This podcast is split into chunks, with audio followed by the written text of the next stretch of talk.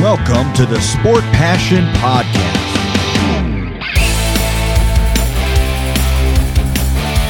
And here is your host, Lars Marendorf.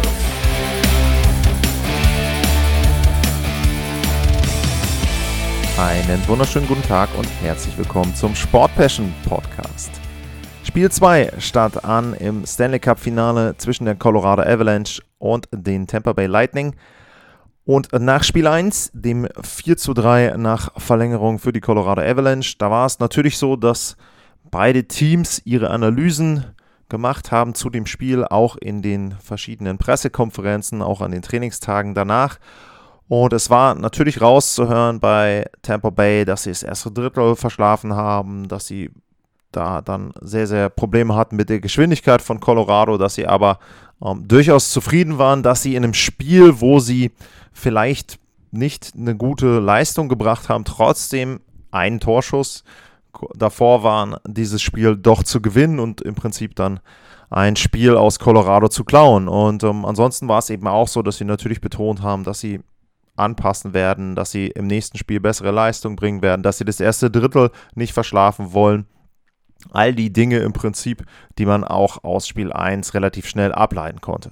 Auf der Gegenseite war es so, dass Colorado natürlich auch eben entsprechend sich geäußert hat und die waren natürlich auch gewarnt, denn es gab ja in den letzten Jahren immer mal wieder Beispiele, wo Tampa Bay scheinbar Probleme hatte, wo sie ein Spiel verloren haben. Man erinnert sich zum Beispiel auch an das 6 zu 2 der Rangers im Eastern Conference Final, wo sie danach aber besser in die Serie und dann auch in das folgende Spiel und die folgenden Spiele reingekommen sind. Das heißt also, wenn man die Vorzeichen nimmt vor Spiel 2, dann war es so, ja, Tampa Bay hat Anpassungen überlegt und wollte Anpassungen vornehmen, um besser mit der Spielweise und der Geschwindigkeit, glaube ich, vor allem von Colorado zurechtzukommen. Und Colorado wiederum wollte ja diese Anpassungen im Prinzip gleich direkt kontern und bestimmte Dinge auch vorwegnehmen. Und ähm, ich nehme noch eine Personalie mit rein oder zwei äh, Personalien mit rein. Äh, Nazim Kadri, der ist jetzt erstmals gesehen worden, dass er wieder mit einem Schläger gearbeitet hat, aber es war so, dass er alleine gearbeitet hat und es gab auch noch keine Bilder, wo er einen Torschuss versucht hat mit dem Schläger. Also der schien nicht einsatzfähig. Anders war es bei Andrew äh, Cogliano. Ähm, da war es schon so, dass der einsatzfähig schien, denn der hat voll mitgemacht beim Training. Und so war es dann auch, als Spiel 2 losging. Da stand Cogliano auf dem Spielberichtsbogen und er hat gespielt für Obe Kubel und Nazem Kadri stand eben nicht auf dem Spielberichtsbogen. Jetzt weiß ich nicht, wer von euch das Spiel und das Ergebnis schon kennt. Ich gehe mal davon aus, dass es die meisten sind. Aber für diejenigen, die es noch nicht kennen, mache ich mal so ein bisschen ein paar Fragezeichen jetzt und nenne ein paar Dinge, die passiert sind in diesem Spiel. Und ihr könnt ja jetzt erstmal kurz selber entscheiden, was ihr denn glaubt, wofür das spricht. Und am Ende vielleicht dann nochmal gucken, okay, habt ihr da wirklich recht gehabt? Also, ich nehme vorweg, ein Torhüter hat kein Gegentor kassiert, hat also einen Shutout gebracht. Eine Mannschaft hatte einen Verteidiger, der in Spiel 1 nicht besonders gut gespielt hat, der aber in Spiel 2 dann seiner Mannschaft auch offensiv geholfen hat.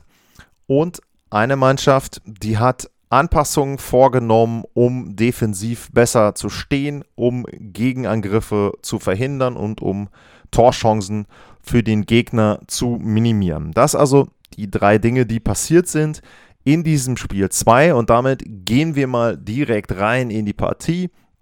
Es geht los, natürlich die Zuschauer in Denver wieder sehr, sehr euphorisiert, sehr, sehr gute Stimmung in der Ball Arena und direkt nach einer Minute bekommen sie Grund zu jubeln, nicht weil ein Tor gefallen ist, sondern weil Ryan McDonough zwei Minuten für übertriebene Härte bekommt gegen JT Comfer.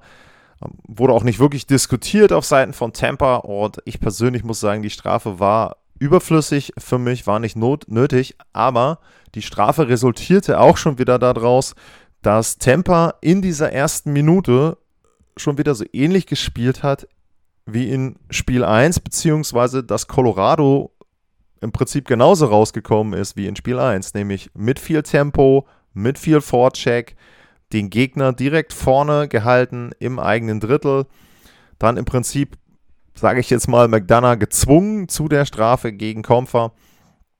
Und dann gab es ein Penalty-Killing von Tampa. Das war eigentlich, fand ich gar nicht so schlecht. Ähm, haben sich vor allem auch die erste Einheit, die erste Powerplay-Formation von Colorado gut äh, weggehalten. Und dann war es aber so, die zweite Formation war drauf.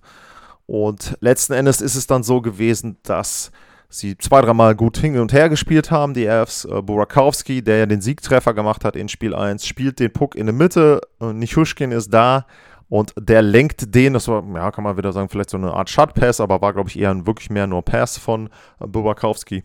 Und Nischushkin lenkt den Puck, den Schuss, äh, über den vom Torhüter aus gesehen rechten Schoner, also zwischen Blocker und äh, Schoner von Wasilewski. Und das sollten wir uns merken, denn das wird ein wiederkehrendes Thema sein Schuss eben über den rechten Schoner von Wasilewski und es steht 1 zu 0 nach 2 Minuten und 54 Sekunden für die Colorado Avalanche.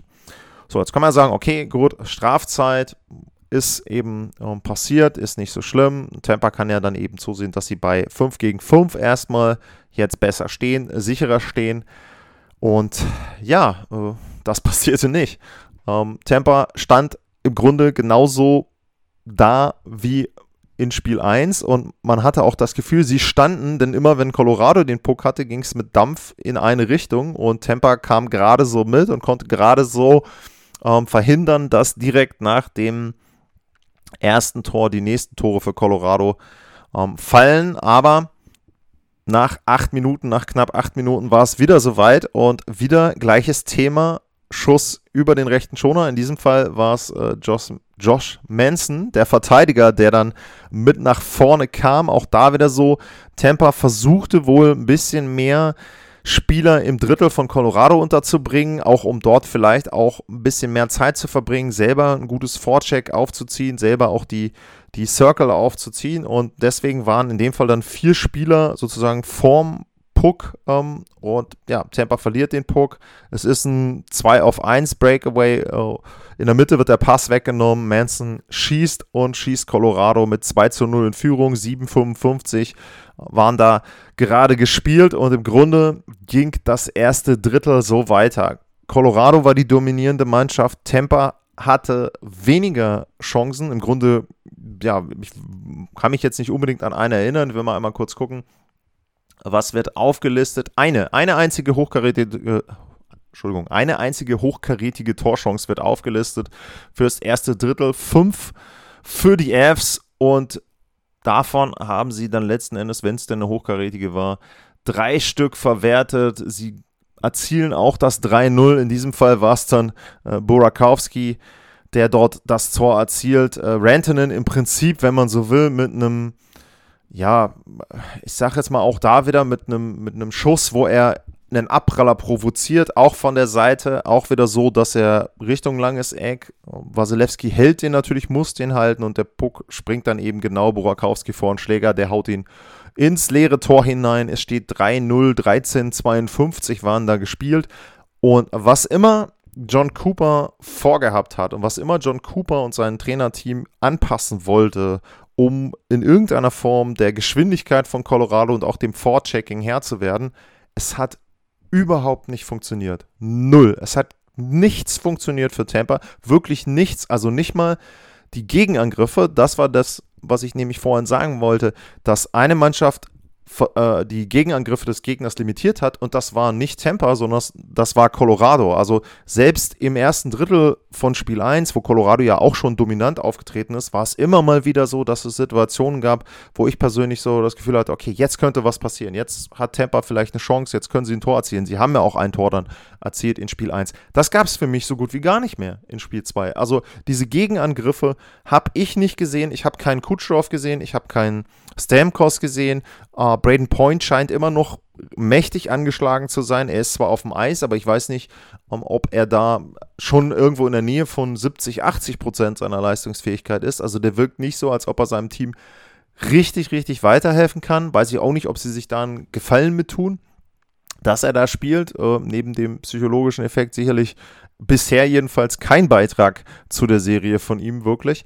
Und ja, also ich muss sagen, ich war wirklich überrascht. Ich habe eben damit gerechnet, dass Tampa ein Spiel aufzieht, wie sie es eben auch in anderen Serien gemacht haben, dass das Ganze ähnlich aussieht, ähm, wenn man jetzt bei Colorado sich die letzten Serien angeguckt hat. Zum Beispiel St. Louis. St. Louis hat in Spiel 1 auch furchtbar gespielt. Sie haben Glück gehabt, dass sie auch das in der Verlängerung gekriegt haben. Sehr, sehr ähnlicher Spielverlauf im Prinzip oder sehr, sehr ähnlicher Verlauf. So ein bisschen wie Spiel 1 zwischen Tampa und Colorado. Auch da dann eben der Sieg nach Verlängerung für Colorado. Aber das hätte eben auch, weiß ich nicht, wenn es 6-3 ausgeht, hätte St. Louis äh, sich da auch nicht beschweren können. Und ich hatte eben mit so einem Spiel 2 gerechnet, wo, St., äh, wo in dem Fall dann Tampa genau das macht, was St. Louis auch macht, gemacht hat. Sehr, sehr gut spielt, sehr, sehr gut steht, wenig Torchancen zulässt, diese Rushes verhindert, Colorado nach außen drängt, ähm, ihnen nicht die Möglichkeit gibt, Richtung Tor zu ziehen ähm, und so weiter und so weiter. Und man muss wirklich sagen, davon habe ich im Grunde fast nichts gesehen. Ähm, es war wirklich so, sie waren in dem Fall, ich habe es bei Spiel 1, glaube ich, gesagt, dass Tampa mit 3-1 gut bedient war. Nach Spiel 2 muss man sagen, sie waren mit 3-0 gut bedient nach dem ersten Drittel. Also ähm, ja, im Prinzip habe ich ein bisschen verwundert, auf den Bildschirm geschaut und gedacht, okay, irgendwas muss ja jetzt kommen. Also irgendwo müssen sie ja eine Anpassung vornehmen. Zweite Drittel geht los und auch da habe ich dann gedacht, okay, komm, Tampa, die werden irgendwann werden sie diesen Schalter umlegen. Irgendwann äh, werden sie in der Lage sein, auch äh, Colorado so ein bisschen im Zaum zu halten, nicht mehr diese Torchancen zu ermöglichen, nicht mehr die Breakaways zu ermöglichen. Nein, es ist nicht passiert. Colorado hatte über das gesamte Spiel gesehen immer wieder richtig, richtig gute Torchancen.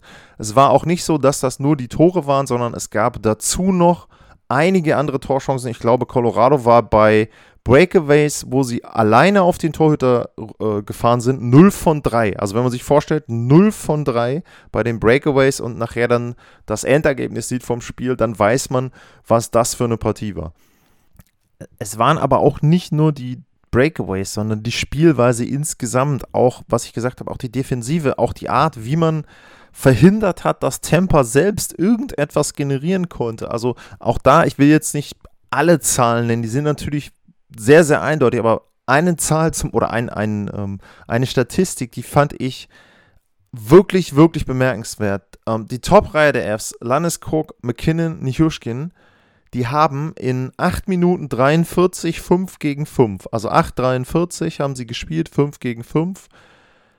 Da haben die nicht einen Schussversuch zugelassen.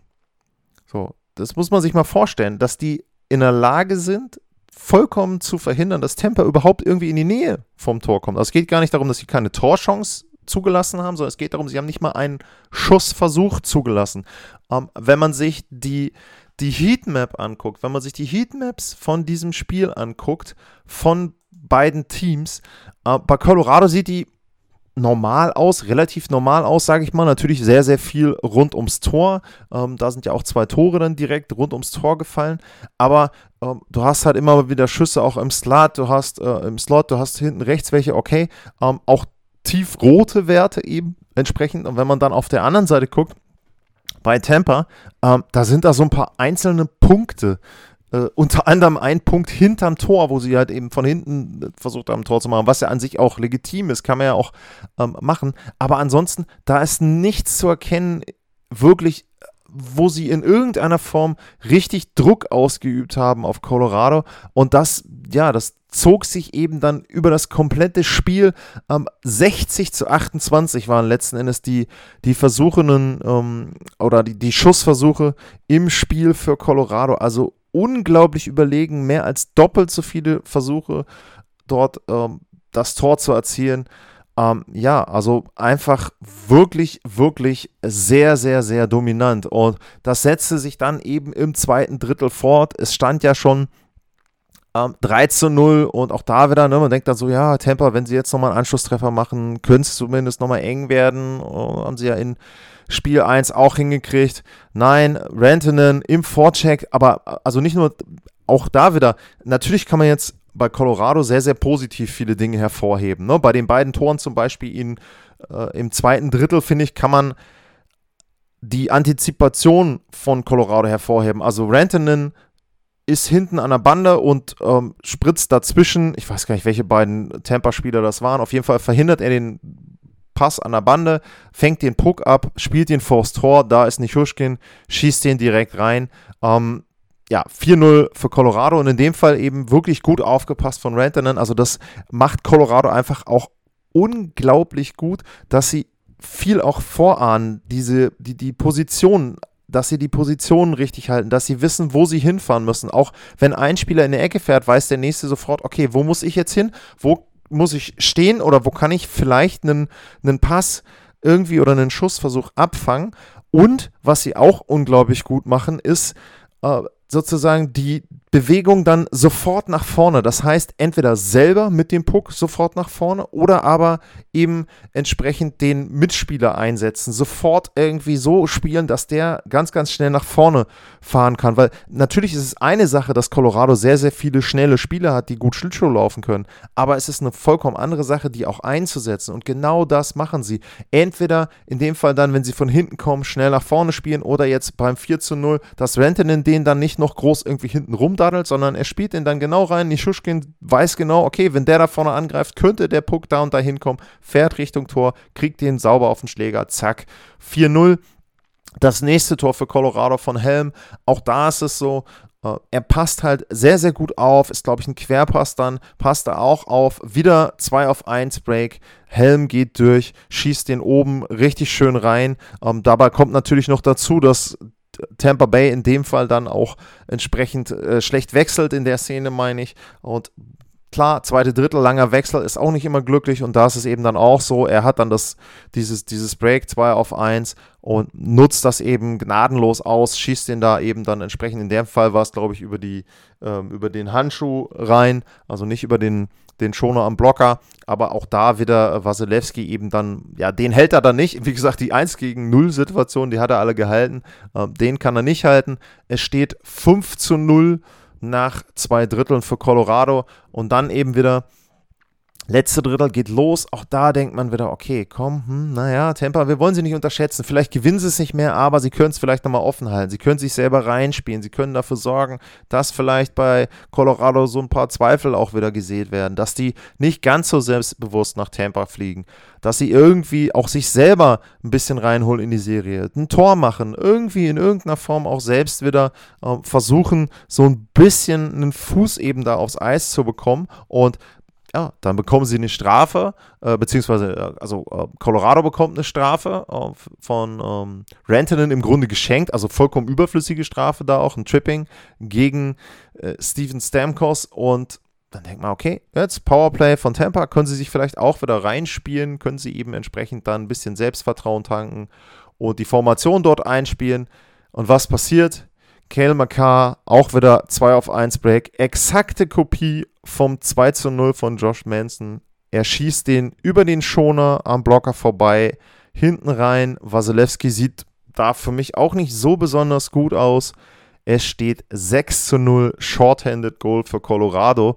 Und ja, when it rains, it pours. Also es läuft schon schlecht und dann passiert noch sowas.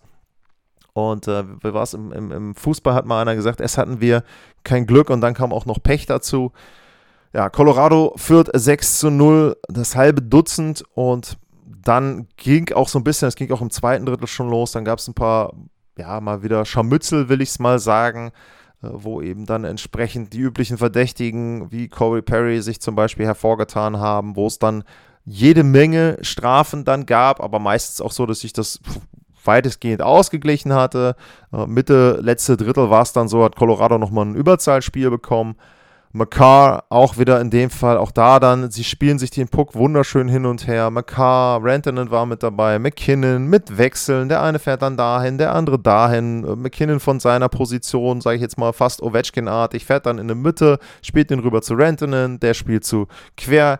Äh, einmal über die äh, ganze Fläche vom Eis fast rüber zum Bullykreis. McCarr hat den da, guckt sich Wasilewski aus und schießt ihn hinten rein. Der rutscht eben, weil Renton auf der anderen Seite war, natürlich in der Bewegung vorne auf den kurzen Pfosten. Er schießt ihm den hinten lang rein. Es steht 7-0 Touchdown äh, für Colorado letzten Endes dann in diesem Spiel. Und ja, eine dominierende Leistung, den Titelverteidiger komplett auseinandergenommen, wie, wie gesagt, wirklich chancenlos. Und ja, ich hatte es ja angedeutet, Makar ne, hatte nicht die beste Leistung in Spiel 1. In Spiel 2 war er auch lange nicht so auffällig, hat dann am Ende seine beiden Tore gemacht, ein Shorthander, ein Powerplay-Tor. Aber was bei ihm zum Beispiel natürlich auch wichtig ist, äh, er hat eben diese Aktionen nicht mehr gehabt, die er in Spiel 1 gehabt hat, wo das ein oder andere Mal eben dann Temper auch davon profitieren konnte, wo er vielleicht mit Skating versucht hat, eine, etwas zu lösen, hat er in diesem Fall dann eben entsprechend, ja, vielleicht kam er auch gar nicht in die Situation, aber er hat es dann sauberer gelöst. Er ist nicht so viel Risiko gegangen und hat eben da dann den einfachen Spielzug gemacht und also ja, wie gesagt, letzten Endes bei Colorado, dass man, wenn man was äh, kritisieren möchte, dann kann man kritisieren, dass sie aus den Alleingängen nichts gemacht haben und dass sie da die Partie nicht zweistellig gewonnen haben, muss man dann wirklich so deutlich sagen. Aber ansonsten, glaube ich, kann man an diesem Abend bei Colorado nicht viel kritisieren. Darcy Körper mit dem Shutout, ja, weiß ich nicht, hat er drei wirkliche Torchancen halten müssen. Also äh, Natural Stat Trick führt vier hochkarätige Torchancen auf für Tampa Bay, zehn für Colorado, also gar nicht so eindeutig, war ja schon manchmal bei einigen Spielen in der Saison auch eindeutiger. Aber ja, bei den Torchancen an sich 31 zu 13, äh, Corsi-Wert übers Spiel gesehen 67,42. Ähm, ja, also sehr, sehr dominant Colorado. Und äh, einzige Statistik, die Tampa gewonnen hat, waren die Face-Offs. Äh, das waren, Moment, einmal gucken, da haben sie 52%, Colorado 48%. Ähm, natürlich, okay, sie hatten am Ende mehr Hits, sie hatten auch mehr Blocks, sie resultierten aber daraus, dass eben Colorado permanent dort im Angriffsdrittel war. Ich muss ganz ehrlich sagen, ich war über das Spiel 2 überraschter als über den Anfang von Spiel 1, weil den Anfang von Spiel 1 konnte ich mir noch so ein bisschen erklären, dass man eben sagt, okay, ähm, Tampa hat so eine Geschwindigkeit noch nicht gesehen, die Rangers spielen komplett anders vom Stil her als Colorado und ja, sie waren eben noch drin, haben sechs Spiele gehabt, Colorado hatte acht Tage Pause dazwischen, das konnte ich mir alles noch erklären, aber das hier, diese Leistung in Spiel 2 kann ich mir aus Sicht von Tampa nicht wirklich erklären. Äh, ich muss sagen, da sind ganz, ganz viele Fragezeichen hinter vielen Spielern. Äh, hinter Wasilewski würde ich ein Fragezeichen machen. Der hat eine Fangquote von, was war es, 83,8 Prozent im Stanley Cup-Finale. Natürlich kann man ihm diesen Sieg nicht ankreiden. Also ich will jetzt nicht sagen, dass sie verloren haben, weil er da zwei oder drei Torwartfehler gemacht hat. Aber er sieht trotzdem bei einigen der Tore nicht gut aus. Wie gesagt, da waren welche über den Schoner, wo ich gedacht habe, okay, die muss er irgendwie haben. Ähm, ansonsten auch die anderen Treffer, es sah nicht so aus wie der Wasilewski, den man schon mal gesehen hat und den man häufig gesehen hat in den letzten zweieinhalb Jahren. Also das fand ich bemerkenswert. Äh, Victor Hetman, weiß ich nicht, war der in Spiel 2 da? Habe ich nichts von gesehen. Null. Kucherov ohne Torchance, äh, ohne Torschuss. Stamkos hatte, glaube ich, einen Torschuss. Äh, Kucherov Eiszeit 18 Minuten 38, Stamkos 14, 18. Ähm, ja, ist natürlich auch am Ende dann ein bisschen verfälscht, weil letzte Drittel sowieso egal war und dann auch andere gespielt haben. Aber es sind sehr, sehr viele Fragezeichen hinter den Spielern von Tampa Bay. Und ich muss eben sagen, natürlich, es sind die Champions. Sie sind in den letzten beiden Jahren jeweils Meister geworden. Aber ich bin jetzt noch gespannter als nach Spiel 1, in welcher Form sie wenn überhaupt, in diese Serie zurückkommen können.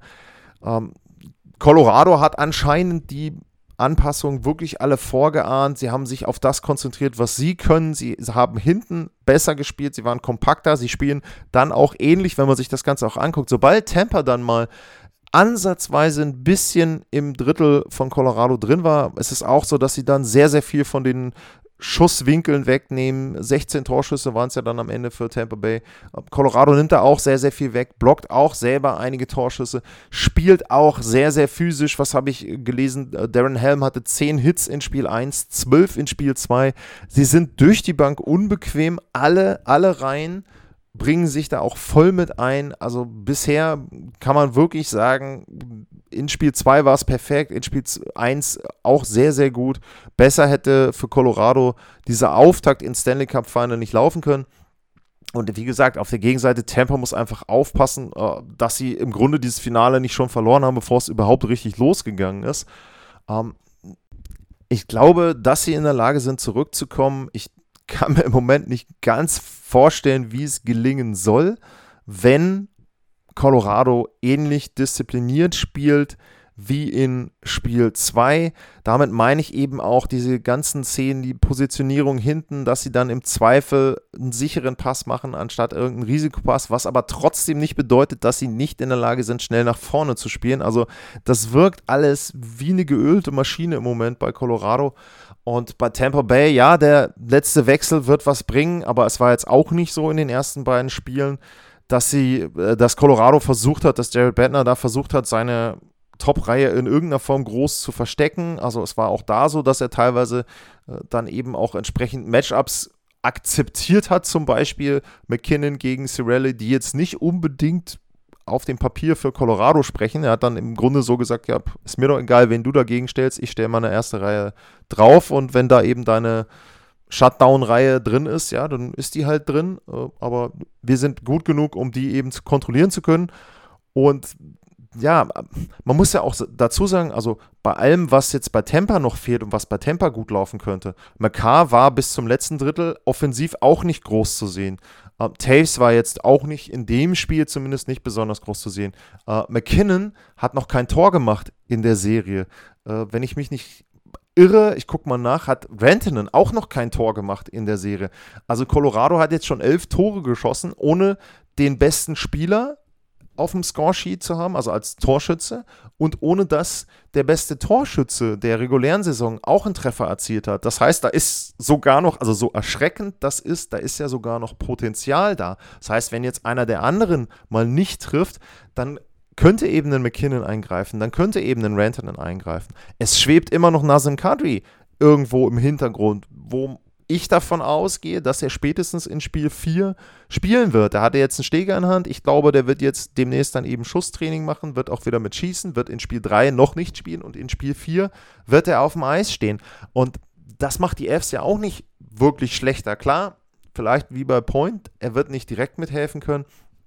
Auf der anderen Seite ähm, glaube ich eben auch nicht, wenn er nicht wirklich fit ist, dass er dann äh, dort entsprechend spielt. Also im Moment gibt es nicht viele Punkte aus Sicht von Tampa Bay, die wirklich Mut machen. Ich habe ja auch gehofft auf eine lange Serie. Natürlich, klar, ich freue mich, wenn Colorado den Stanley Cup gewinnt. Äh, muss jetzt nicht unbedingt in vier Spielen sein, wenn es aber eben in vier Spielen ist, weil sie das beste Eishockey spielen, was man seit 10, 20 Jahren vielleicht gesehen hat. Ähm, dann ist es eben so, ich rechne damit, dass Tampa nochmal alles, alles äh, raushauen wird, wie man so schön sagt, in Spiel 3, äh, dass sie wirklich versuchen, auch mit der Kulisse zu Hause, mit den Zuschauern, dass sie dort eben versuchen reinzukommen. Ich kann mir vorstellen, es ähm, ist dann ja meistens so, dass Colorado ein paar Strafen kriegen wird, wenn es denn, sage ich mal, 50-50 Entscheidungen sind. Da war es jetzt auch so, dass es dann tendenziell eher für Colorado war bei den beiden Heimspielen, wobei ich jetzt auch nicht die groß gravierenden Szenen gesehen habe. Gab ja die eine Szene in Spiel 1, worüber man diskutieren konnte, aber ansonsten in Spiel 2, ähm, glaube ich, war das soweit alles in Ordnung. Hier mal einen vergessen von den Referees, da mal einen vergessen. Also ich glaube, das war schon so okay. Und ja, klar, Wasilewski, man könnte jetzt sagen, natürlich, wir sehen Playoff Wasilewski. Wasi wird ein super Spiel abliefern. Das habe ich aber in Spiel 2 auch erwartet. Ähm, da hatte er drei Tore mal wieder nach dem ersten Drittel gefangen. Und ja, wie gesagt, ich tue mir schwer. Klar, also ich kann mir vorstellen, ähm, dass Tampa zurückkommt. Ich kann mir vorstellen, auf jeden Fall, dass Tampa Spiel 3 gewinnt. Und ich bin gespannt, was am Montag passieren wird. Ich weiß auch nicht, ob es jetzt ein wirklicher Vorteil für eines der beiden Teams ist, dass in diesem Fall dann jetzt nur zwei Tage Pause sind oder also quasi am Tag darauf dann wieder gespielt wird zwischen Spiel 1 und Spiel 2. 2 lag ja ein Tag mehr Pause. Da hat man auch gedacht, das könnte Tampa helfen, weil sie dann doch sich ein bisschen ausruhen können, weil Point dann eben doch richtig reinkommt, weil sie analysieren können, was sie vorher nach der Rangers-Serie nicht so konnten, wie Colorado spielt. Alles das, alles das hat nicht gestimmt. Deswegen weiß ich nicht, ob jetzt die kurze Pause zwischen Spiel 2 und Spiel 3 irgendeinem Team mehr oder weniger hilft. Tja, das war's für heute. Vielen Dank erstmal fürs Zuhören. Wer mir was Gutes tun will für die Nächte, die immer alle um 2 Uhr beginnen im Moment, beziehungsweise um 2 Uhr enden, bei mir coffee.com slash sportpassion ist die Adresse, wo ihr mir virtuell einen Kaffee zukommen lassen könnt. Und ansonsten Fragen at lars-mar, info at sportpassion.de. Es gab auch ein paar Kommentare, will ich nochmal einmal schnell so ein bisschen äh, darauf eingehen. Äh, Julian Bukovic ähm, sagt auch, ich sage es ganz ehrlich, so eine Mannschaft wie die Fs, die wie in Spiel 1 mit so einer Geschwindigkeit und so viel Power in dieses Spiel starten, haben den Stanley Cup verdient, ja. Den hast du verdient, wenn du vier Spiele gewinnst. Also, ne, sie haben erstmal in dem Spiel und auch in Spiel 1 den Sieg verdient gehabt, glaube ich. Aber äh, wir werden mal sehen, eben, was John Cooper da an Anpassungen hat. Äh, Soprano, Tobi Soprano hat noch geschrieben, unfassbarer Blowout. Ich glaube aber, dass Tampa zu Hause mit ihrer Erfahrung das abschütteln kann. Uh, insbesondere zu Hause. Als neutraler Zuschauer hoffe ich natürlich auf Spannung über sieben Spiele. Ganz klar, kann ich verstehen. Wie gesagt, Heimvorteil sehe ich auch, dass da eben Tampa Bay so ein bisschen uh, dort uh, entsprechend zurückkommen kann. Aber der Heimvorteil macht die Fs eben auch nicht wirklich langsamer. Und die haben ja zum Beispiel auch in St. Louis beide Spiele gewonnen. Sie haben in Nashville beide Spiele gewonnen. Sie haben in Edmonton beide Spiele gewonnen. Ähm, wenn ich jetzt mal so überlege, haben sie überhaupt auswärts eine Partie verloren? Das erste war ein Sweep, 2-0 in St. Louis haben sie auf 3-1 gestellt, 4-0, 5-0, war sie Spiel 6? Nein. Wir haben noch kein Spiel auswärts verloren. Also beide Niederlagen waren zu Hause in Spiel 2 und in Spiel 5 gegen St. Louis. Also macht jetzt auch nicht so viel Mut für die Tampa Bay Lightning. Wenn ihr sonst noch Fragen, Kommentare habt, wie gesagt, at lars-mar, info at sportpassion.de. Und dann wünsche ich euch einen schönen Sonntag. Es geht weiter in der Nacht von Montag auf Dienstag. 2 Uhr mitteleuropäischer Zeit. Spiel 3 in der Amalie Arena in Tampa Bay. Bis dahin und tschüss.